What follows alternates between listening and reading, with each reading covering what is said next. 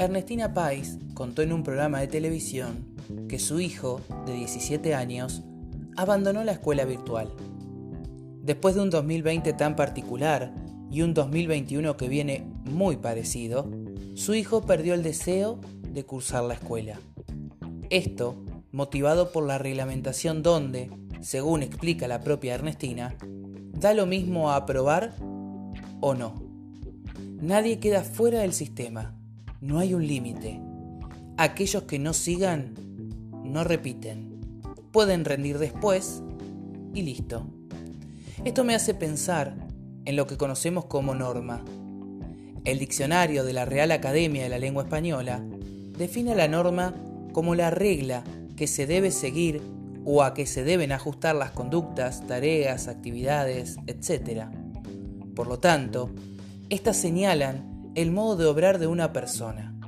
Por su parte, las normas sociales constituyen un proceso interactivo que originan patrones de conductas compartidos. Fernández Dols habla del concepto de norma perversa, no como un tipo especial de norma. La perversidad no tiene que ver con la prohibición o el fomento de ciertos comportamientos. Tampoco se refiere a normas intrínsecamente malas. Más bien, el concepto de norma perversa hace referencia a un grupo de normas que pueden estar presentes en todo tipo de sociedades y que buscan regular diversos comportamientos, en tanto que la perversidad se centra en los efectos que la norma puede provocar bajo determinadas circunstancias. Y acá es donde haré hincapié. La interpretación de la norma llevó a jóvenes a abandonar la virtualidad. El lenguaje empleado dejó de ser el cotidiano. Las formas de dar clases también cambiaron. Y es necesario acercarse a los jóvenes de otra manera. Sumado a esto, la imposibilidad de algunos hacer parte de las clases, sea por el motivo que sea. Todas las formas de comunicarnos encuentran en el camino la interferencia necesaria para no dejar desarrollar la escuela con normalidad.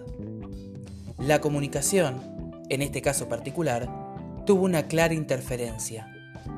El facilitador en virtualidad terminó alejando al joven de la realidad terminó con su deseo de cursar desde su casa.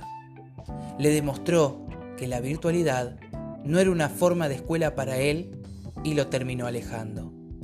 Debemos entender que la comunicación existe en cada detalle de la vida. Y hoy, más que nunca, debemos lograr una comunicación eficaz para que en plena virtualidad los jóvenes sigan cerca de la escuela. Porque si Mahoma no va a la montaña, la montaña debe ir a Mahoma.